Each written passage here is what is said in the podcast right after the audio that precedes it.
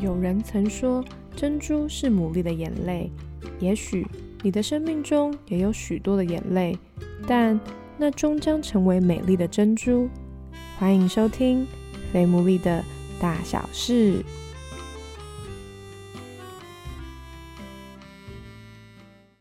大家好，我是 Sarah，欢迎收听我们第四十四集的《非牡蛎的大小事》。在经过了一段时间之后呢，很开心又回到我们的爱情故事系列了。特别，我们接下来就要准备进入冬天，相信很多人的心也会正在蠢蠢欲动吧。不过，与其将就呢，我们就不如等候，等候那个对的人出现，这样才不会度过了一个冬天，结果后来又在下一个冬天里变得寂寞。所以呢，今天我就邀请到了一对。夫夫妻来分享，记得他们应该是算是长跑很久的夫妻，这样。那我们就先请他们先来做一个简单的自我介绍。大家好，啊，我是李泰，蛮多人叫我泰哥啊。我是在一个机构里面工作，然后跟我的太太是在我们在读大学的时候认识，交往了六年，现在结婚已经二零一五年到现在已经十六年了，我们还没有孩子。嗯，Hello，大家好。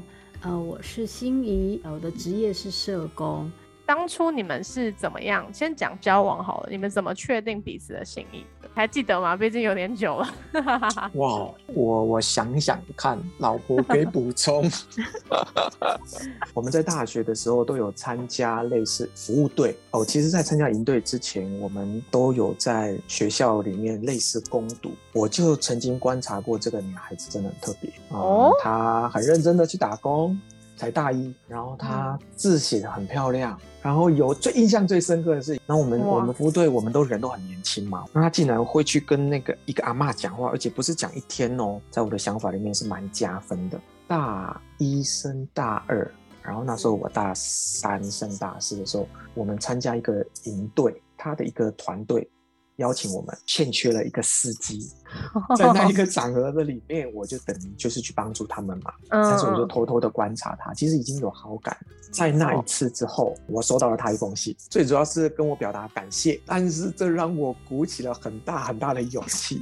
我也除了想要感谢他，让我有这个机会认识他们之外，我就拿起电话来跟他。应该是表白吧。啊，一开始对这个人完全就没有任何的，但因为他不是我的心目中的理想型外观，嗯，也很奇妙，就是走到哪边我都会看到这个人。他那个时候也是在当干部嘛，所以其实就有机会可以观察到这个人。然后慢慢就发觉，哎，他对他蛮有好感的。应该说，我心里面有一个想法，就是就是假设我未来有一个交往的对象，希望是可以持续走下去。设定里面就没有觉得马上就会有第二个选项，或者是我选择了一个，然后不满意我再来换。那个时候我里面就想，就是如果有遇到一个我觉得不错的男生，那他也很主动，我就会想要试试看。两个人都其实在心里面观察的概念喽，等于是这样。没错。哦，那我这边就想要帮广大的听众问一下，就是我觉得很容易，就是你们算是很幸运嘛，就是哎，其实就也在同一个环境，然后对，然后泰哥也哎很主动这样，那有没有可能就是如果男生一直没有告白的话，就是到底该怎么做呢？那或者是我觉得可能也有男生会好奇说，那你要怎么知道这个女生到底对你有没有好感？没有感觉，应该就不会去告白，这个我们蛮容易理解的啦。我觉得哈，我观察，包括我那个时候，我们蛮多人呢，我猜想，蛮多人都是有一种害怕的感觉，害怕被拒绝。我觉得那个害怕一直一直会有。我跟心仪是，我也接收到了一些的信讯息，嗯啊，我的确，他也他他用写信的方法，然后向我表达感谢。那我觉得，其实我已经对他有好感，然后他的这个感谢让我觉得，哎，其实他对我的印象一定是不差。但是我自己那个时候我没有那么笃定，我还问我妈妈那什么意思。然后，哎，我看到那这封信是我心仪的女生写给我的，心仪的心仪，心仪的心仪写给我了，嗯，然后我就很高兴啊，真的，我很想要马上去表白，我真的就是有一种害怕的感觉。我觉得很多男生真的还是会有那种怕被拒绝的想法。所以泰哥还是会建议说，他可以从旁旁敲侧击一些线索，是不是？是我自己旁敲侧击，对。然后如果我有很信任的人啊，我觉得也可以问问看啊，我所接收到的资讯是不是我自己有误解啦，或者是其实也可以帮助我理解，哎，他其实有一些好感。嗯那心仪姐呢？因为通常可能女生就是会想要等嘛。那如果今天是，其实女生可能也明明好像有有互动，那可是男生怎么一直没有告白的话，那怎么办才好？嗯，我们真的交集就是在这团里面，我心里面就想，我可能再也没有什么机会可以表白。他没有告白嘛，但是我觉得我要把握机会。就是结婚之后，我才听迪泰说，说男生其实蛮需要有一些的讯息，可以让他们去判别。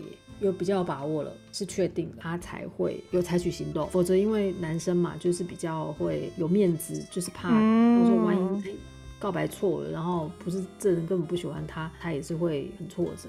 那这样子，你们会建议说，比方说今天可能女生其实也有表示了一些讯息，可是呢，男生就又一直。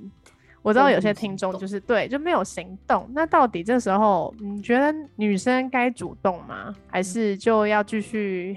等下去，我觉得女生可以主动，可以确认一下我们现在在什么样子的关系。如果我们都已经可以感受到彼此好像有点暧昧，常常晚上都讲电话啦，或者是讯息啊，就是都很频繁，但是却没有任何的表示。表示。那我觉得女生其实可以问，是不是你有欣赏我的地方？因为我也其实也蛮欣赏你的。因为我觉得现在跟以前又有点不太一样，不要让那个关系就是有点卡卡的，然后又很痛苦这样。如果在很不确确定的情况底下，我相信女生也一样，跟男生一样，我采取被动。我也觉得女生是可以讲的。其实我觉得人是很敏感的，男生也没有想象的钝。特别是男生面对喜欢的女生的时候，我发现他的整个举手投足都可以让，甚至很多周围的人都可以看得出来，他好像在谈恋爱。那 我觉得人是够敏感，可以看出来。那到了这样子的阶段，男生还没有表白，其实。会让女生很焦急的感觉。我跟心怡姐交往的时候，她也常常会确认我的阶段，就算已经交往了哦，她还是会觉得我不希望我是走很快的那一方，而是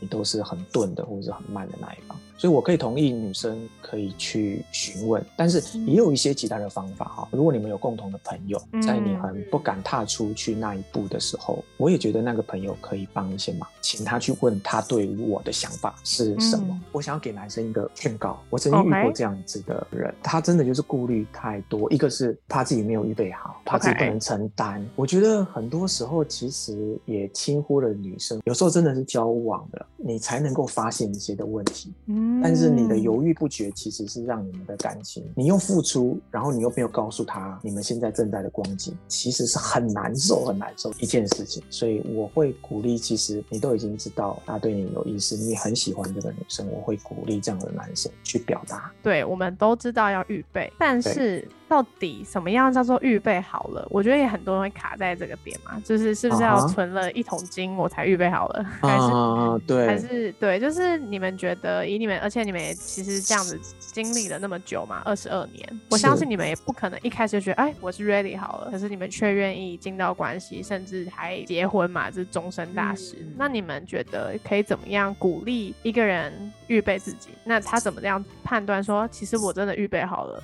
如果我们一直很着急，看着别人有已经有男女朋友，我们也想赶快跟别人一样。为什么我没有，别人都有？就是如果我们是在这种心情下去交往的时候，我觉得会有那么一点的可惜，是因为对我来说可能是还没有预备好的。因为我觉得预备自己，首先是预备自己的心吧。因为尤其是女生，就是谈恋爱其实不是只是谈恋爱而已，就是她其实是在付出我们的很多。我们的我们的感情，对。对女生来说，这个其实是很重要的部分。所以这是进到交往之前的预备，不要一直 focus 在啊，我要赶快脱单和这件事情上，因为这样有可能有盲点，然后有可能会选错人，或者是我的感受是错，我的感觉，女生比较容易相信这些感觉，有的时候我们的感觉会有一点点被我们自己给不准蒙蔽。对，有人追你，你就想要交往，你就答应了，那你没有想到这个人到底合不合适你？嗯，这个人的个性你真的欣赏吗？你们真的接纳他吗？或者是你们真的聊得来吗？你们真的有你们价值观是相近的吗？有点类似，其实像食药食不一样那种概念，对不对？对，OK。我觉得男生是不是好像真的都 听起来都没在预备？啊，蛮多的，蛮多的。因为这个问题真的是蛮蛮难回答的。我们认为有些人预备好，他自己觉得他没有预备好；我们觉得有些人没有预备好，他觉得他自己预备好。对，那 包括很多父母亲都一直觉得你你哪有什么资格，或者是怎么讲？但是我们换个角度想，我们哪有一个人好像是预备好成为了父母亲？父母亲好像也是生了孩子才，我不知道这个比喻好不好。我们好像也都是没有一个真正预备好了的时间，但是这也不是理由说好像我们随时都是可以去谈恋爱的。那我觉得可能也许有几个方向去想啊，所以我没有我对这题我觉得。没有标准答案啊！我觉得，因为交往就是从一个人变两个人，那我觉得可以先看看自己一个人的时候过得好不好。嗯，那因为两个人会增加复杂度，对，要配合吃饭，对，吃饭、花钱、时间感，然后购物，然后就会变得复杂。基本上，我觉得也不是说自己都要预备的非常非常妥当、非常的好，或者是成为十大青年才叫做预备好。我觉得基本上，我觉得可能像我们自己对于我自己的功课，也不是一定要很极很顶尖，但是我大概知道我在朝哪个方向。我毕业之后我要往哪个地方去？OK，然后我自己的用钱，或者是我自己的时间的运用啊，或者是我跟人的关系，我觉得如果在一个很不好的情况的里面，或者是我觉得那可能要留意啊，让自己是在一个自己稳定的朝着一个方向去成长。对，所以如果我自己整个情况都乱糟糟的，在交往的话，我更难去照顾另外一个人，或者是帮助另外一个人。嗯，对，所以我觉得这一题是有一点我回答的有点笼统，但是我觉得这一题也真的很难给出一个标准答案。我本来想说我们要多认识自己，但是我回想我以前我也没有非常非常认识我自己。我在我在交往过程当中，我我才慢慢了解我自己的脾气、我的个性，我喜欢什么。你一个人要活得快乐，然后你会打理自己的生活。你也大概知道你要往哪边想，然后你要给自己打预防针。我现在这个情况，在面对有交往，复杂度会增加，那我预备好了吗？嗯，其实就等于对，就等于你的时间，就是可能会少掉蛮多自己的时间。是，然后可能用钱，的确，因为要约会，感觉就是会，啊哈，会会有支出嘛。对，OK，那我相信就是在当中，就是也有不少的呃听众是其实交往了蛮长一段时间的，那其实也蛮符合像泰哥跟心怡姐，你们其实就交往了六年嘛。那交往六年的过程当中，你们是怎么样就是确定说，哦，这个人我就真的是要跟他结婚哦？就是我觉得这是又是一个坎了，那就是那个是更。这是一个更重大，甚至是说慎重的，因为毕竟交往的确还有可能分手嘛。结婚当然不会有人预设说，哦，我有可能会离婚，感觉一般来讲不会有人这样期待嘛。那你们是当初是怎么样决定这件事的？我曾经也有一个迷失啊，就是好像我想要有一个很正确的一个感动，我才持续的走下去，因为也会吵架。也会有不合的时候，也会有怀疑的时候啊，哈，也会有像你说的犹豫过了。我觉得这样子，我错过了很多东西，或者是我陷入了一个沼泽或者迷失的里面。在整个的交往过程当中，你自己会越来越确定。比方说，我历经了当兵之后先工作，工作之后我又去考研究所，在这一路过程当中，我发现，哎，我的另外一半。都算是支持我，他愿意等我，他愿意支持我。而他的工作，欣姐曾经毕业之后就回了花莲，然后再来桃园工作，也顺利的找到工作。他一直在社工界里面服务。那我也，我们两个基本上在这样子，我们人生的大方向上，我觉得是彼此扶持的。那我觉得有些人会走不下去，是因为吵架，嗯，然后或者是没办法让步，这也是一个关呢。对，如果你们常常，我我觉得很多情侣的确都在吵架，那你们也可以观察说，你们在吵架过过程当中有没有朝向一个方向去，有没有达成共识，有没有人愿意妥协？那我跟欣姐也是吵很多啦，大吵小吵都有。蛮感恩的是，其实我们都有去化解，或者是有去处理。对，如果吵架一直以来都没有处理完，我觉得那不会快乐了。所以我觉得这几件事情让我觉得是可以参照的点。当然这不是绝对，但是呃，旁边认识我们的人可以作为一个很重要的参啊参照点。要做一个真实的人，就是说，嗯，蛮多人在交往的时候，其实就是我们都会想，其实这是很正常的，就是我们都会想要表现最好的给对方看。通常。呃，不论是男生女生，我们可能就刻意的，可能我原来想生气的，但是我刻意就其实很多压抑，我目的是想说我不要让我的不好的那面让让对方知道。如果你是非常看重你这段关系，你也希望这段关系可以继续走下去，那我觉得其实，在交往的时候越真实是越好的。如果在交往的时候就可以面对处理情绪啊，你生气啊，表达，你可以观察彼此的反应，关系就是走下去，就是一直往亲密关系的路上去。其实亲密关系就像我们的家人，我们就回想我们家人其实是最亲近的。其实越亲近，其实就越真实嘛。很亲近，很相爱，但是也很容易会吵架。爱的关系里面，其实我们即便跟家人吵架，我们还是很，我们还是彼此很很在意彼此，并不会因为我们吵架，我们就不在意彼此。这这种真实的情况，如果它可以放在我们在交往的时候，因为它是迟早都会都会发现的。对对，我们的本性它迟早就会出来的。嗯，那你很多人可能就是原来哇，这个交往大家都很美好的形象，然后突然间有一天发现啊，原来原来这人根本不是这样的时候，就 完全无法接受嘛，就就分分手。如果要往结婚的路上，其实他有进到婚姻里面，我觉得很多很真实的东西出来，所以会让因为前面不够真实，所以后面真实的时候。你就会觉得天哪，我好难接受，我无法接纳这个人。延伸下去的话，就是我在交往当中，因为我们真实，所以我就慢慢了解这个人的个性。那我要问我自己一个问题：我能不能接纳他？对方能不能接纳我的本本来的样子就是这个样子？当我觉得我可以接纳这个人，那其实结婚其实就是一个决定。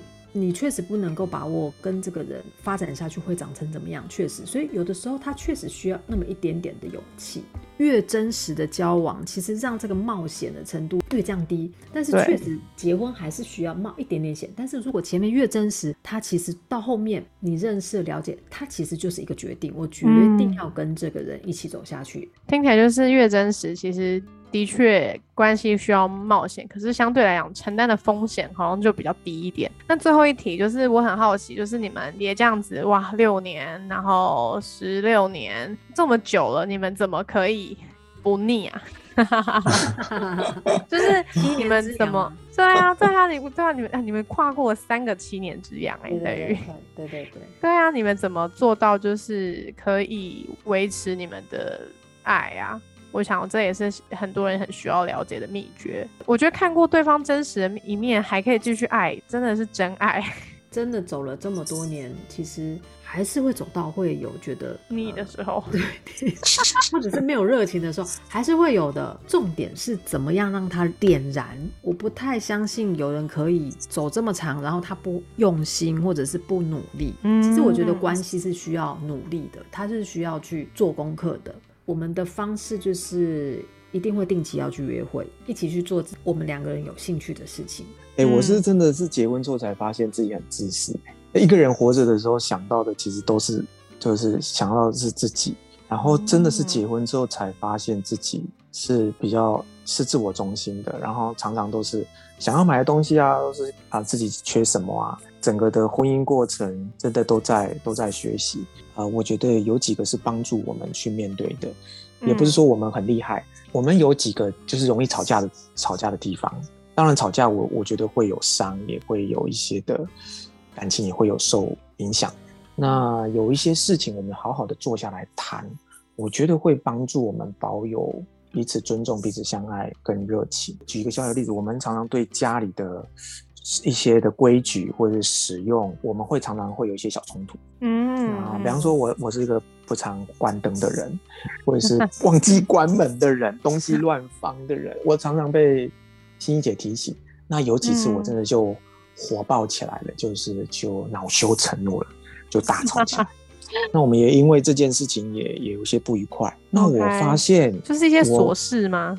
有这但是但是这些琐事是不断发生的哦，累积的哦，累积的。然后其实这个琐事可以看出，这是他他很在意的地方。嗯，然后这些琐事是很常困扰我的地方。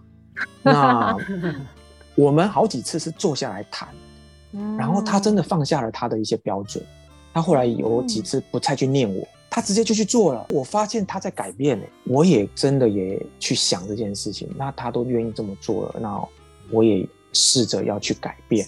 嗯那就是我们的生活当中有一些因着吵架，因着坐下来谈我们的每一个人的界限能够配合度的地方，然后也更多的去改变自己。我觉得这让我们还保有一些些的互相的尊重，然后互相的体恤。嗯所以我觉得去面对你们重复性发生的问题，我觉得有一这个东西蛮容易会减少我们的热情的。嗯，但是，一旦它突破，那我觉得会有，也有也有一些，比方说姻亲的关系，或者是公婆的关系，那我觉得嗯男生都要小心的去，有些很多人是不处理，对，或者是就认着就摆着。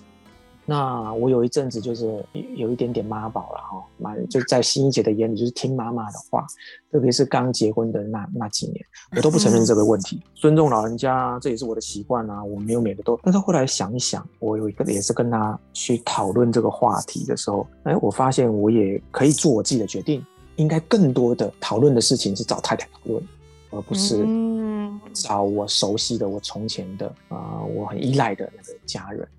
那我当我改变的时候，我觉得这些也，哎，欣怡姐也看见我有改变，所以我觉得热情，其实一般来讲，结婚久了或交往久了，其实都会有一些的我们的冲突在，化解那个冲突，其实你的热情就恢复。很多时候。需要时间，需要两个人嗯。愿意花一点时对。间，或约会的时候，或心情好的，或是预备好的时候去谈，然后也要有一方肯放下。哇，我觉得今天因为很难得可以请到就是交往了六年，然后又结婚这么久的人的夫妻来讨讨论。然后我觉得我们很嗯特别，是我们从了单身的时期，然后讨论到交往，然后讨论到结婚。我觉得在每一个阶段，我相信对于今天的听众来说，一定都非常有收获。我觉得像刚刚不论是泰哥或者是欣怡姐所讲的，我觉得他们其实也花了很多时间在面对自己的心。就是嗯我觉得真的，当你面对好自己、整理好自己的时候，你才有可能，不论是在单身交往或者在婚姻里面，你才有可能去面对到一个跟你相差很多的人，不论是在哪个阶段很需要做的事情。